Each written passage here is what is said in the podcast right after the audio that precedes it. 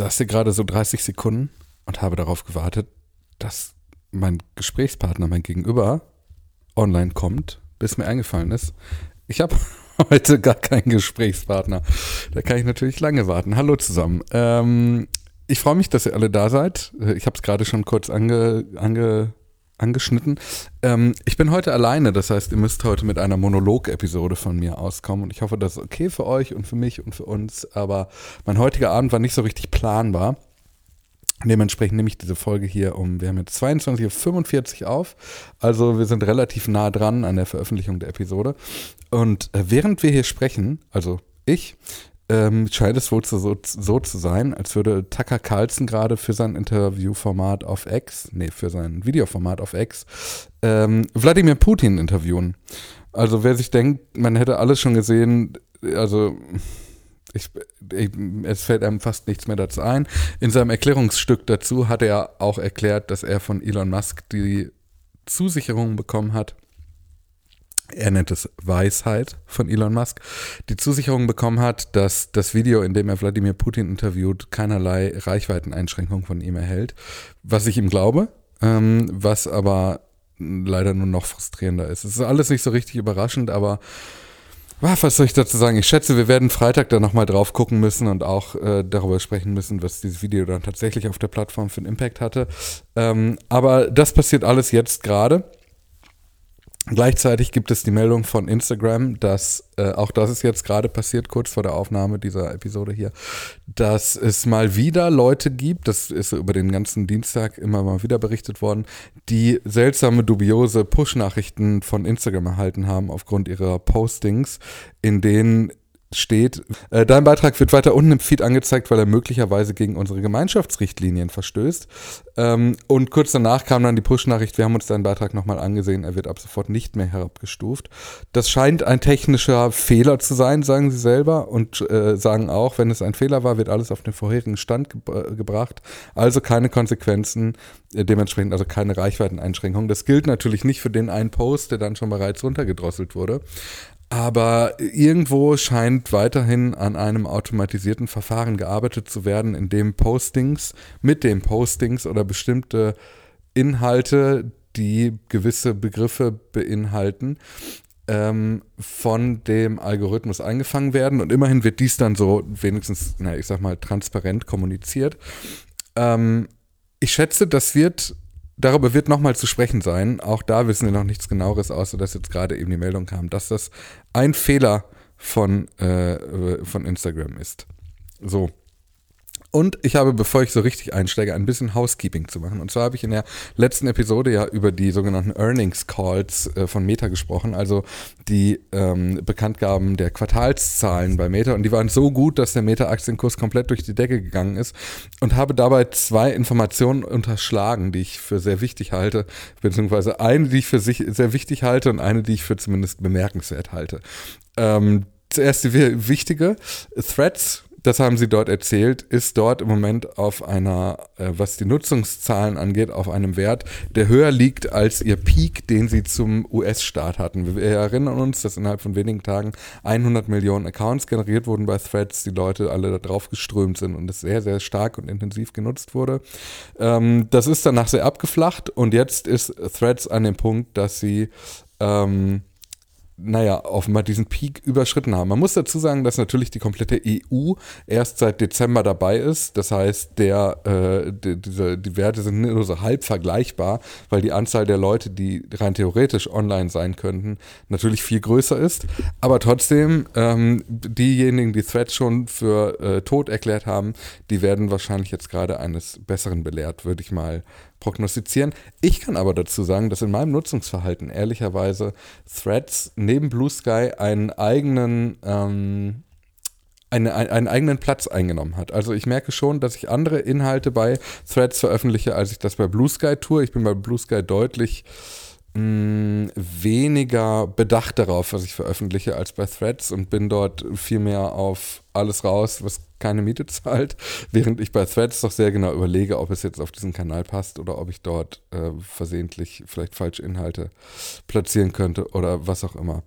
Ähm, so, was will ich noch sagen? Ähm, achso, der andere Punkt, den ich für bemerkenswert halte, dass in diesen Quartalzahlen, in diesem Earnings Call, ähm, darauf hingewiesen wurde, dass Mark Zuckerberg einen großen Risikofaktor ähm, derzeit erlebt, nämlich den Risikofaktor Kampfsport. Und das gesagt wird, also wortwörtlich, wir sind auf unsere kontinuierlichen Dienste und Leistungen des Schlüsselpersonals inklusive Mark Zuckerberg angewiesen. Herr Zuckerberg und bestimmte andere Mitglieder des Managements nehmen an risikoreichen Aktivitäten wie zum Beispiel Kampfsportarten teil, die das Risiko von schweren Verletzungen und den Tod mit sich bringen. Ich weiß nicht, ehrlicherweise, weil ich selten an solchen Earnings Calls teilnehme, ähm, ob das eine völlig übliche Formulierung ist, aber für mich wirkt es doch schon sehr, sehr drastisch zu sagen. Übrigens, ähm, ihr investiert in ein Unternehmen, dessen Chef sich gerne mal prügelt, also seid euch nicht so sicher in eurer Sache oder was doch auch genauso der Code dahinter ist. Das, ähm, das wollte ich zumindest mal bemerkt haben. Und weil wir gerade so schön dabei sind und weil es interessant ist, bleiben wir bei Meta es gibt Nutzungszahlen von Meta, ähm, konkret hier von Facebook, und zwar Daily Active Users. Ähm, und die Daily Active Users, die sind, ähm, das ist sehr bemerkenswert.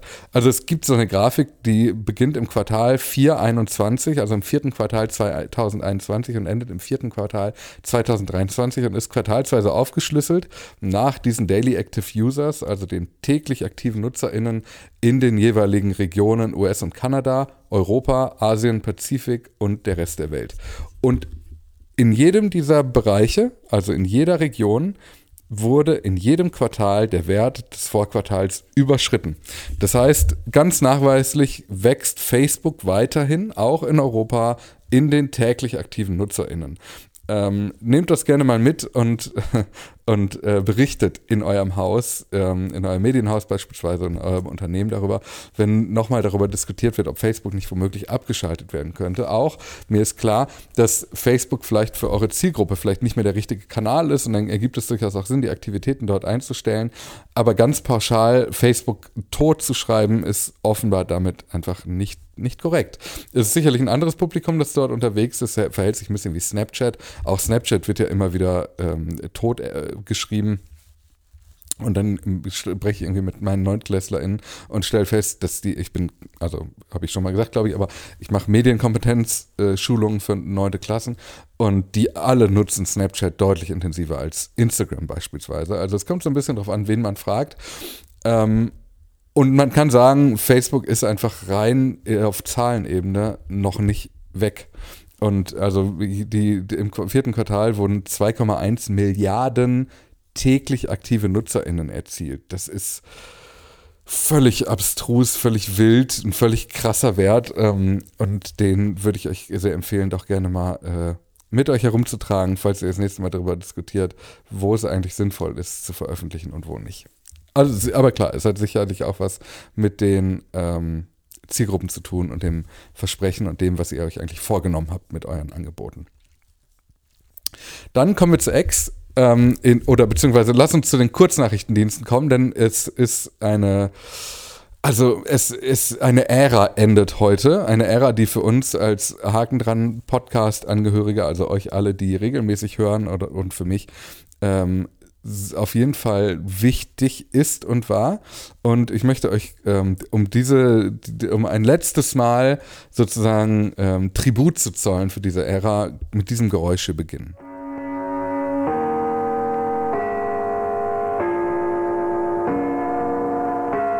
Denn ja, tatsächlich, Blue Sky ist ab sofort offen für alle.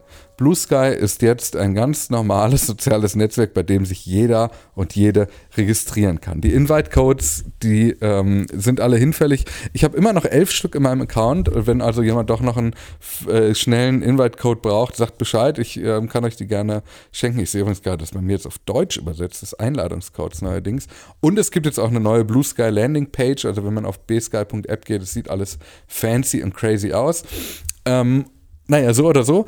Die, die, App ist jetzt offen für alle und das ist in, unter einem Gesichtspunkt auf jeden Fall interessant, denn erst letzte Woche, war es glaube ich, hat Blue Sky die sogenannte Composable Moderation vorgestellt. Eine Content-Moderationsart, bei der ähm, die Nutzerinnen und Nutzer, wir haben hier darüber ausführlich gesprochen, die Nutzerinnen und Nutzer selber in der Lage sind auszuwählen, welche Arten des moderierten Inhalts sie nicht mehr angezeigt bekommen möchten. Möchten sie eine ähm, jugendfreie Blue Sky-Variante sehen oder möchten sie auch den Erwachsenen-Content angezeigt bekommen? Soll Spam ausgefiltert werden? Alle diese Sachen gehören eben zu dieser Composer Moderation und in dieser, in diesem Pamphlet über diese Composable Moderation hat Jay Graber, die CEO von Blue Sky, erklärt, dass das Invite-Only-System ein Teil ihres Sicherheitskonzeptes ist.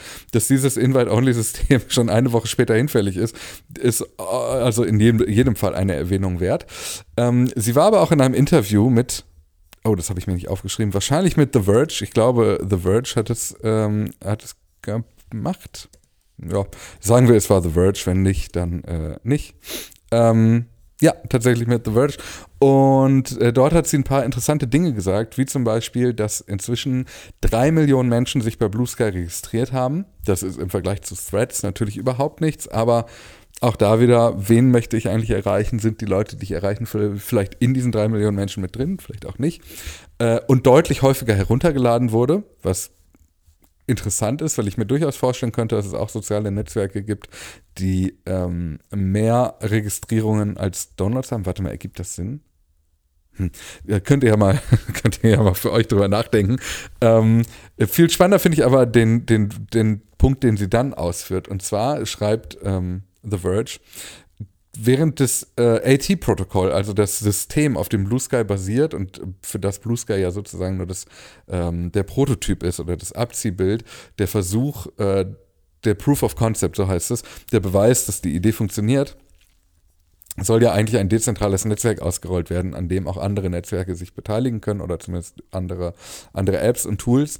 Sagen sie, dass die Blue Sky Company ähm, Pläne hat, auch Geld zu verdienen. Dazu gehört zum Beispiel, NutzerInnen dafür bezahlen zu lassen, besondere Features in ihrer App zu bekommen wir wissen nicht so genau, welche Features das sein könnten. Ich könnte mir vorstellen, dass wenn man weiterhin zu der alten Twitter-Nutzungserfahrung aufschließen möchte, dass da sowas wie Spaces kommen könnten, äh, dass da sowas kommen könnte wie Videos, also ein richtiger Videoplayer, ähm, vielleicht sogar Live-Videos.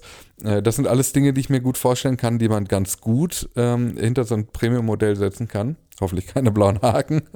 ähm, dazu gehört aber auch, und das schreiben sie, dass sie vorhaben, dass man seine Custom Feeds, es gibt ja die Möglichkeit, eigene Newsfeeds, Algorithmen, Timelines zu bauen, ähm, dass es dafür die Möglichkeit geben soll, dass EntwicklerInnen sich dafür bezahlen lassen und dafür würde Blue Sky, äh, Blue Sky dann einen gewissen Anteil nehmen. Also es gibt offenbar die Überlegung, hier so eine Art Enterprise-Modell einzuführen. Ähm, und ich finde das interessant, weil das tatsächlich dazu führt, dass ähm, hier eine Art App Store entsteht, der aber keine Apps verkauft, sondern unterschiedliche Nutzungserfahrungen für dasselbe Netzwerk. Ich kann mir das schon ganz gut vorstellen, wenn ich sage, es gibt, gäbe jetzt ein Facebook, in dem sehr stark danach sortiert wird, ähm, welch, was Medienschaffende zum Beispiel gepostet haben oder was Leute aus meiner Heimatstadt gepostet haben oder was Menschen, mit denen ich zur Schule gegangen bin, gepostet haben. Das, also so eine Art andere Timeline äh, oder eine Timeline, in der Videos bevorzugt werden oder in der Videos ausgeblendet werden oder, oder, oder, oder. Und dass diese unterschiedlichen Newsfeed-Modelle, dass ich mir die für jeweils einen Euro kaufen kann, von dem wiederum, äh, weiß ich nicht, 30 Cent oder so an Blue Sky abgehen. Das ist ein Modell, das ich für nicht ganz abstrus halte, ehrlicherweise, und für deutlich nachhaltiger und klüger durchdacht als Verifizierungshaken zu verkaufen. So. Das ist auf jeden Fall die, die große äh, Geschichte des Tages, würde ich behaupten. Es gibt aber noch zwei, drei weitere ähm, äh, und ich fürchte da so ein bisschen durch. Bei mir ist es übrigens so, ich weiß nicht, ob das bei euch auch so ist, es gibt ja diese Faith-Icons, diese kleinen Symbole, die im Browser oben angezeigt werden, wenn man eine Webseite besucht. Ähm, und seit einigen Tagen ist es bei mir so, dass Twitter oder X äh, wieder den kleinen blauen Vogel Larry haben. Ich bin mir nicht sicher, ob Larry wieder da ist oder ob das ähm, einfach nur eine alte Iteration ist, eine alte Softwareversion von Twitter, die hier auf den Server ausgespielt wurde. Vermutlich äh, ist nämlich das der Fall, wie wir es aus der Vergangenheit wissen. Aber ich, also, hm, es, man könnte doch irgendwann annehmen, dass alle Hinweise auf Twitter doch so langsam oder zumindest auf diesen Vogel früher oder später auch in, als Grafik von den Servern verbannt wurden. Aber ganz offenbar ist das noch nicht der Fall. Und das finde ich doch in jedem Fall sehr bemerkenswert. Es gibt übrigens einen ehemaligen Ex-Mitarbeiter, ähm, das ist Jeffrey Thomas. Und Jeffrey ähm, hatte eine Anhörung in einem Prozess, denn Jeffrey hat ähm, bei X gearbeitet und wurde entlassen im Rahmen der äh, Umwandlung äh, zu X. Und er sagt, das war die, eine wichtige Anhörung in diesem Prozess, an der er teilgenommen hat, denn es geht jetzt darum, dass ein Schiedsgericht nun entscheiden wird, ob eine von Twitter während der Fusion, er spricht von Fusion, aber ist wahrscheinlich eine Umwandlung gemeint, erstellte FAQ verwendet werden kann, die angelegt wurde, um Angestellten ähm, Antworten auf die Abfindungspolitik von Twitter zu geben. Also es ging vor allem darum, schreibt er, dass er eine, ähm, ein Angebot von Amazon hatte, dort zu arbeiten. Das hat er abgelehnt, weil er nach, äh, sich auf diese FAQ verlassen hat. Und in diesem Dokument waren wohl Hinweise darauf, dass er sich keine Sorgen um seinen Job machen müsste. Und das Schiedsgericht wird jetzt ähm, im März entscheiden, äh, schreibt er, es wird ein Urteil im März geben, ob diese FAQ ein belastbares Dokument ist, auf das man sich als Mitarbeiter von Twitter hätte verlassen müssen können oder eben nicht. Ähm, das ist sicherlich nur ein kleiner Baustein in diesem riesengroßen Komplex. Wie ging X eigentlich mit Abfindungen um und wie müssen die Schiedsgerichte jetzt entscheiden? Ähm, er schreibt auch selber, es gibt tausende solcher Klagen. Aber diese Bausteine sind alle wichtig und wir dürfen nicht müde werden, darüber zu sprechen, dass es eben bei all diesen Dingen, die auf politischer, auf gesellschaftlicher und auf, ähm, auf äh, naja, medialer Ebene ähm, durch Twitter und X sich eigentlich in den letzten Monaten zum Schlechteren verändert haben, dass es dort eben auch immer noch das, äh, den Aspekt der Arbeitswelt gibt und Leute, die dort eben angestellt waren, die dort eben ähm, dafür kämpfen, dass sie eben dort nicht einfach schlecht abgefertigt und behandelt werden. Das ist super, super wichtig und ähm, darüber müssen wir sprechen. Worüber wir auch sprechen müssen, übrigens eine Zahl, die, ähm, also Australien ist weit weg, I know. Aber es ist eine Zahl, die äh, Matt Navarra über seine Kanäle veröffentlicht hat, bei der es um die JournalistInnen aus Australien geht, wie sie eigentlich mit Twitter und X umgehen. Um, ähm, mich würde interessieren, wie sich das übrigens in Deutschland verhält. Also ich weiß noch nicht so ganz genau, wie man das durchführen könnte, aber vielleicht sollten wir uns mal überlegen, könnt ihr gerne mal mit überlegen, wenn ihr eine Idee habt, schreibt in die Spotify-Kommentare oder in unseren, unseren Discord-Chat der übrigens für alle umsonst ist und bei dem sich die ganzen Leute, die Haken dann regelmäßig hören, austauschen.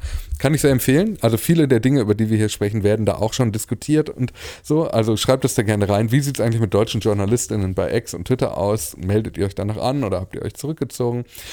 Und in Australien jedenfalls ist es so, dass seit der Übernahme durch Elon Musk ähm, sich viele JournalistInnen zurückgezogen haben von X. Also ganz konkret ist es so, dass 2019 73 Prozent der australischen Journalisten X benutzt haben, nach eigener Aussage. 2022 waren das noch 69 Prozent und 2023 nur noch 58 Prozent. Also das ist ein Einbruch von, von 15 Prozentpunkten und das ist, oder ja, es sind 15 Prozentpunkte und das ist schon ähm, eine Menge, ehrlicherweise, dafür, dass X und Twitter für Journalistinnen und Multiplikatorinnen sehr, sehr lange ein sehr, sehr wichtiger Informations-, Veröffentlichungs- und auch ähm, Selbstprofilierungskanal gewesen ist, ehrlicherweise. Wer sich übrigens auch ähm, äh, verabschiedet hat, ist eine ganze Reihe von Vereinen, ähm, wissenschaftlichen Verbänden und Stiftungen. Ich habe mir da eine mal rausgepickt, über die wir heute sprechen, für im Tschüss des Tages. Und das ist der Bundesverband der deutschen Stiftungen. Die schreiben nämlich, nach sorgfältiger Abwägung haben wir beschlossen, uns als Bundesverband deutscher Stiftungen gemeinsam mit der Robert Bosch Stiftung, der Stiftung Mercator, der Volkswagen Stiftung und der Zeitstiftung Bucerius von Exeter zurückzuziehen. Und sie, ähm, ich finde die Erklärung, die sie, die sie dafür anbringen, die kann man genauso abdrucken, die kann man auch genauso kopieren und für seine eigenen Zwecke verwenden, ehrlicherweise. Ich möchte euch deswegen daran gerne äh, teilhaben lassen. Sie schreiben, wir treten ein für eine offene, demokratische Gesellschaft, für persönliche Freiheit, Menschenwürde, für faktenbasierte Information und konstruktiven Dialog. Seit der Übernahme durch Elon Musk ist dieses Wertesystem aus unserer Sicht auf X regelrecht kollabiert.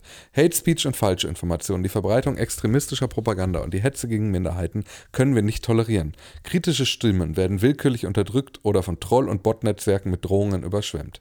Die Verbreitungen, Verbreitung antisemitischer Äußerungen von Elon Musk und die Eröffnung eines Verfahrens der EU-Kommission gegen X und Twitter wegen der Verbreitung illegaler Inhalte haben uns in unserem Beschluss bestärkt.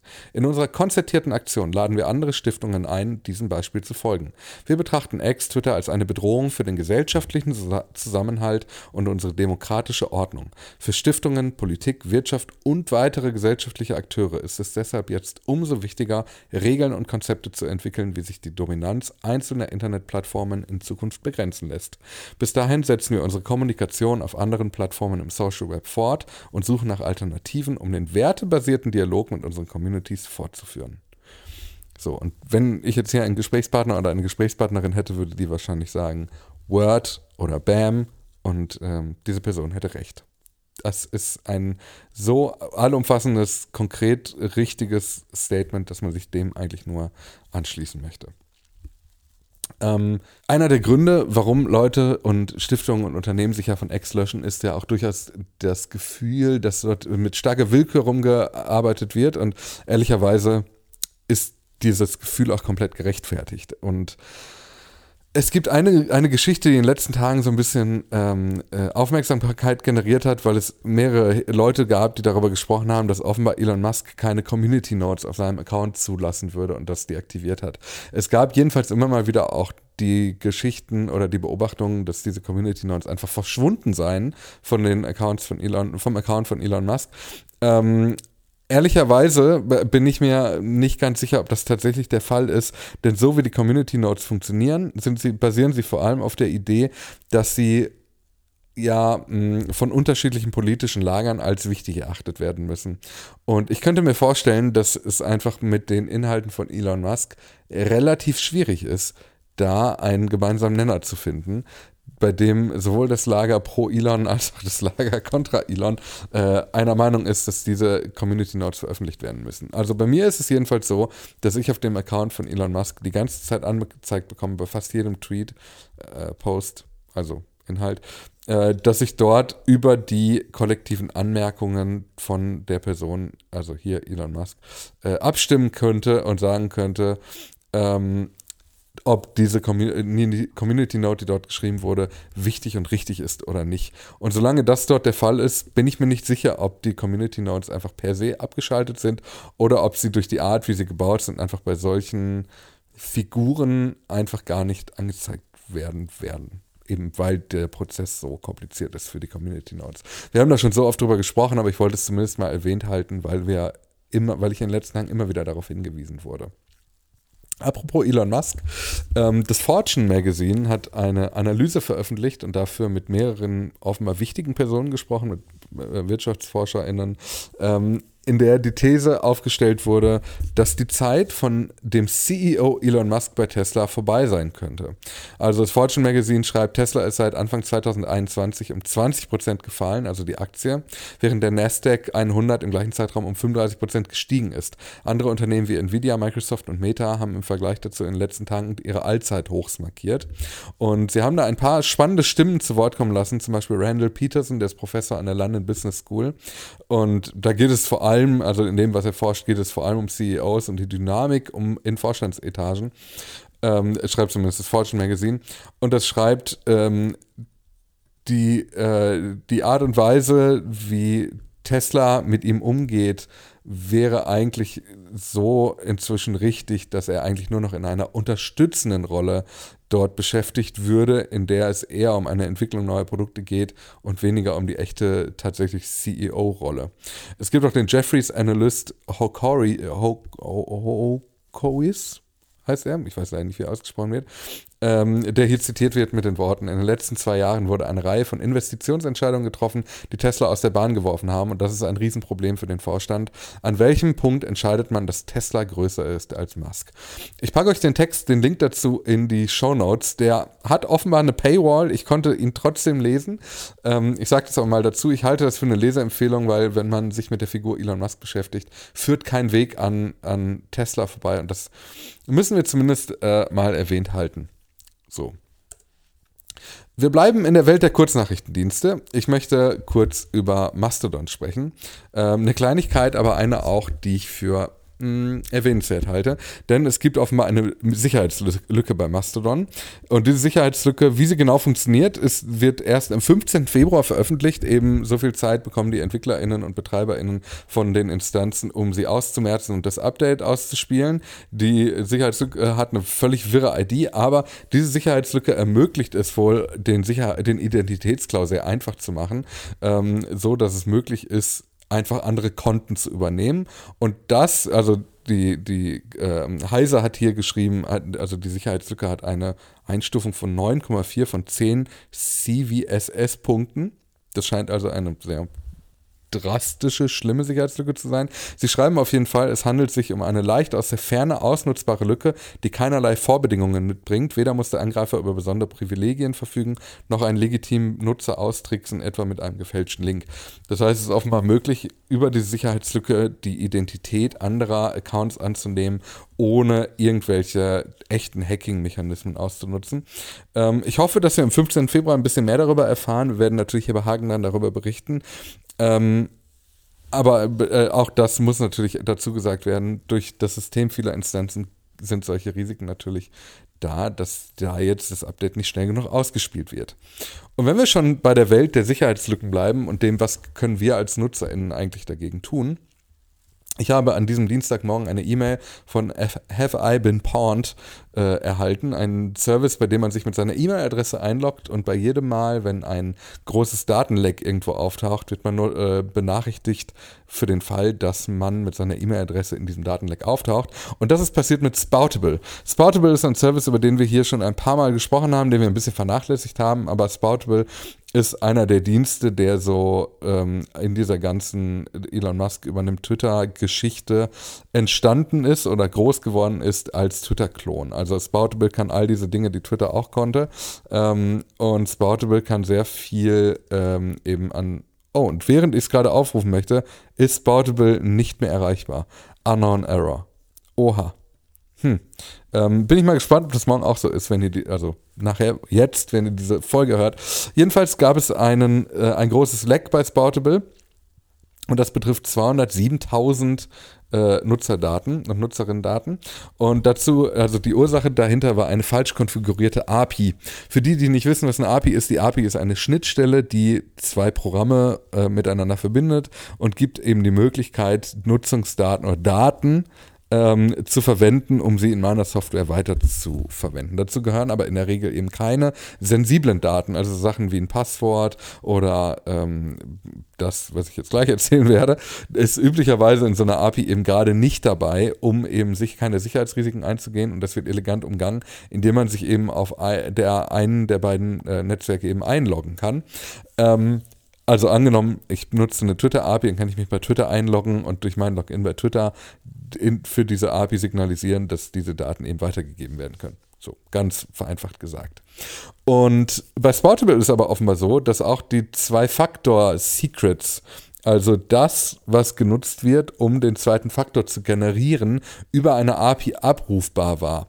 Also es war wohl möglich, dass sowohl das verschlüsselte Passwort als auch das Zwei-Faktor-Secret-Geheimnispunkt ähm, äh, sozusagen, als auch der Token, der gebraucht wird, um ein Passwort zurückzusetzen, über eine API einfach abzurufen und damit alle Daten zu haben, die man braucht, um A, mein Passwort zurückzusetzen, B, mein Passwort naja, zu verwenden und C, sich dann auch noch einzuloggen, obwohl man eigentlich einen Zwei-Faktor benötigt hätte, weil man den eben auch über eine API abrufen konnte.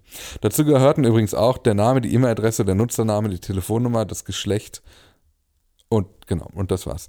Und das ist ganz schön, ähm, ganz schön krass, ehrlicherweise, und ganz schön viel und ist vielleicht ein ganz guter Schuss vor den Bug aller, die sich in all diesen Netzwerken mit denselben Netz äh, äh E-Mail-Adressen und vielleicht sogar denselben Passwörtern registrieren, ähm, da ein bisschen achtsamer mit seinen eigenen Daten umzugehen. Also wenn ihr das tut, überlegt euch mal, ob ihr da nicht ähm, euch mal einen Passwortmanager zulegt, der vielleicht euch auch immer Passwörter vorschlägt.